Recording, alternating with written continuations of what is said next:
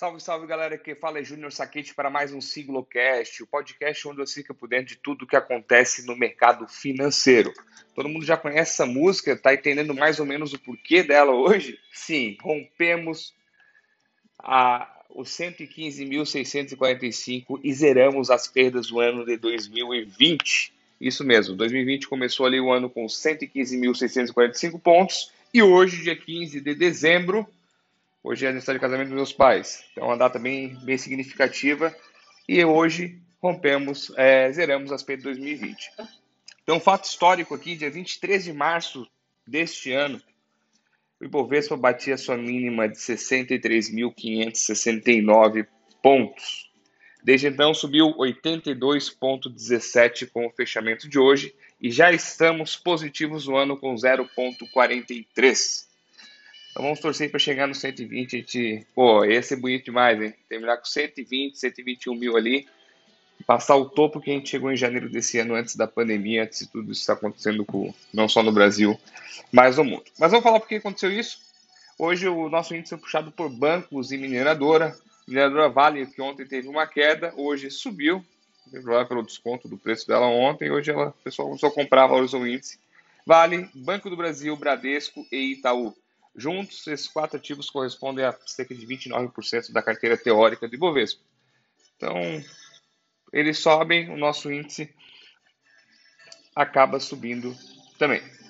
Além disso, hoje o dia foi marcado, a gente estava aguardando a questão do pacote de estímulos nos Estados Unidos. Está rolando rumores ali que vai sair uma aprovação, o pacote de 908 bilhões foi reprovado, tem o de 748 agora, um pacote bipartidário.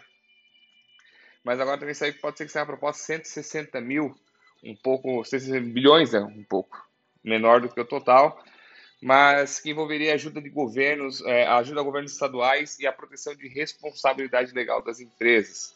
Então pode ser que isso haja. Então o governo está bem esperançoso com isso. Começou também a vacinação em Nova York da, contra o coronavírus.